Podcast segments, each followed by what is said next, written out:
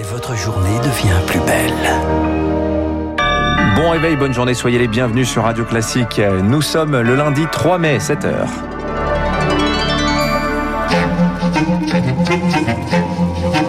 6h30, 7h30, la matinale de Radio Classique avec Dimitri Pavlenko. Et à la une ce matin, une rentrée sous surveillance pour près de 6 millions de collégiens et de lycéens ce lundi avec le casse-tête des demi-jauges pour les proviseurs. Tous les élèves ne vont pas rentrer physiquement. La droite, elle, en pleine crise en région PACA. La fusion des listes de Renaud Muselier et d'En Marche provoque un séisme politique chez les Républicains.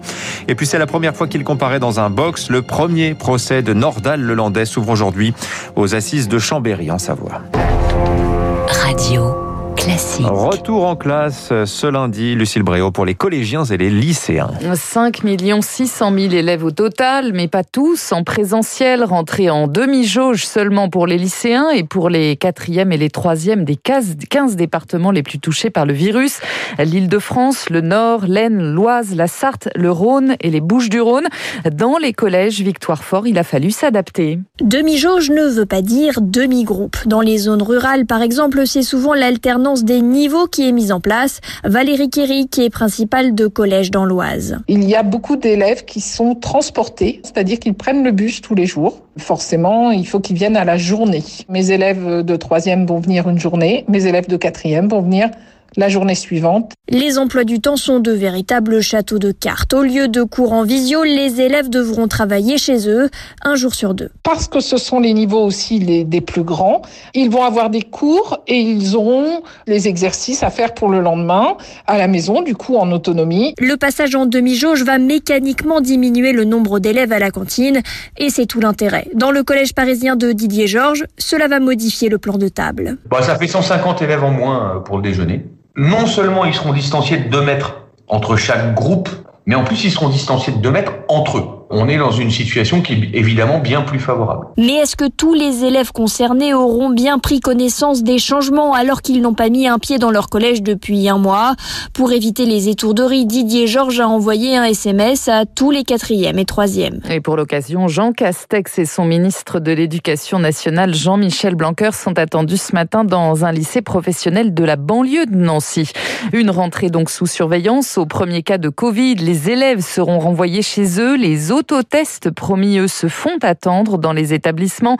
60 millions seront livrés en mai et en juin, mais ils ne seront disponibles qu'à partir de lundi prochain pour les lycéens.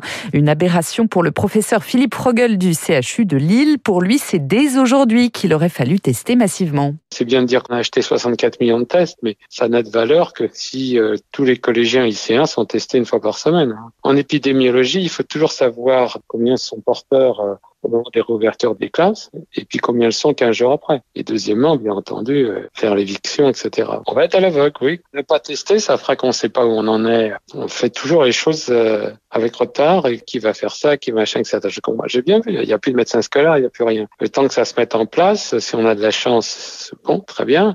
Si on n'en a pas, on va, on va se trouver euh, avec une augmentation très forte et ça va être l'affolement. À noter que l'Union nationale des lycéens appelle de son côté à bloquer les lycées aujourd'hui et réclame un bac entièrement validé en contrôle continu. Le forfait psy pour les enfants et les adolescents lui entrera en vigueur fin mai. Tous les enfants de 3 à 17 ans pourront en bénéficier de 10 séances gratuites chez un psychologue. Première séance obligatoire d'ici le 31 octobre pour bénéficier des neuf suivantes. Ce lundi marque donc la première étape du déconfinement, fin des restrictions de déplacement. Le couvre-feu à 19h en revanche reste en vigueur. Attestation toujours nécessaire pour de se déplacer entre 19h et 6h du matin. À l'hôpital, la situation, elle se stabilise. 5585 lits de réanimation sont toujours occupés. Radio Classique, il est 7h et 5 minutes. La politique, à présent, c'est la droite en pleine crise en Provence-Alpes-Côte d'Azur. Ambiance décidément très tendue chez les Républicains. Parti a, retiré hier son investiture à Renaud Muselier, le président sortant de la région, après l'annonce de son alliance avec la République en marche.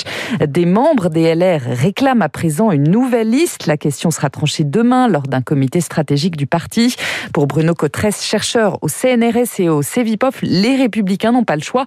Ils doivent se montrer unis. Aucune formation politique ne peut se permettre le luxe d'étaler aux yeux de ses électeurs des divisions à quelques semaines euh, d'une élection. Donc il y aura sans aucun doute un modus vivendi. Pour les républicains, il s'agit surtout de cantonner ça à une exception PACA et d'envoyer un message aux électeurs et aux sympathisants et aux militants des républicains que ça ne fera pas dévier cette organisation politique de son objectif principal, euh, disposer à la rentrée d'un bon candidat à la présidentielle. Les régionales et leur lot de sondages en Ile-de-France d'abord. D'après Ipsos Soprasteria, la sortante Valérie Pécresse reste en tête des intentions de vote avec 32%. Dans les Hauts-de-France, Xavier Bertrand est encore devant avec 33% des intentions de vote, d'après BVA cette fois, mais talonné par le candidat du Rassemblement national, Sébastien Chenu, crédité 31% des voix. En bref, le plan d'Éric Dupont-Moretti pour réduire les délais en matière de justice civile, le garde des s'exprime dans les colonnes du Parisien ce matin. Il annonce entre autres le recrutement de 1000 juristes assistants et renforts de greffe. Il est 7h06 sur Radio Classique. Le premier procès de Nordal Lelandais s'ouvre aujourd'hui. À 9h aux assises de Chambéry, c'est en Savoie. Son nom est associé depuis 2017 à la disparition de la petite Maëlys, cette fillette de 8 ans lors d'un mariage à Pont-de-Beauvoisin en Isère. Mais c'est pour le meurtre quelques mois plus tôt d'Arthur Noyer qu'il comparait aujourd'hui Marc Tédé. Ce caporal de 23 ans du 13e bataillon de chasseurs alpins de Chambéry disparaît le 11 avril 2017 après une fête arrosée avec des camarades.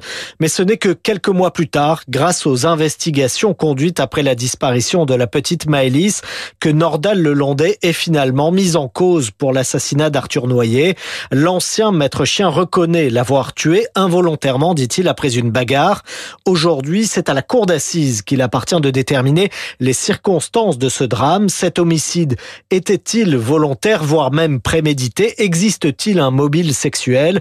Les réponses apportées par les jurés auront un écho particulier lors d'un prochain procès aux assises. Celui de la disparition de Maëlys, ce sera l'an prochain à Grenoble. Par ailleurs, les enquêteurs s'interrogent toujours sur une implication éventuelle de Nordal Lelandais dans 13 autres disparitions. Marc Tédé à l'étranger, en bref, un gouvernement de transition nommé au Tchad hier, deux semaines après la mort du président Idriss Déby. La junte dirigée par son fils répond ainsi aux inquiétudes. Il compte 40 ministres et secrétaires d'État. Et puis c'est la journée mondiale pour la liberté de la presse. Aujourd'hui, la Norvège est en tête du classement mondial de Reporters sans frontières devant la Finlande et la Suède. La France n'est que 34e en raison de l'augmentation des agressions contre les journalistes et de ce que Reporters sans frontières qualifie d'interpellation, euh, d'interpellation abusive autant pour moi. Le football, rapidement, rapidement pour terminer. Très rapidement, avec la victoire de Lyon hier, 3 buts à 2 sur la pelouse de Monaco. L'OL qui talonne le club du Rocher pour la troisième place de la Ligue 1. Un choc qui s'est conclu quand même par une grosse échauffourée entre les joueurs des deux équipes et une pluie de cartons rouges. Voilà, et puis Bonne ambiance sur le terrain. Effectivement, on aura en plus une finale de rugby 100% euh, française. Euh, ce sera le 22 mai prochain. J'ai dit tout à l'heure à Wembley, non, ce sera à Twickenham. Et ce sera euh, Toulouse, contre la Rochelle. la Rochelle. On est très content. 7h09, merci Lucille Bréau. Vous revenez tout à l'heure à 8h. Dans un instant, le rappel des titres de l'économie, l'édito de François Vidal. Et puis, notre invité ce matin, Frédéric Bedin, c'est le PDG du groupe Hopscotch. Euh, on va parler de la reprise de l'événementiel. C'est pour le 9 juin.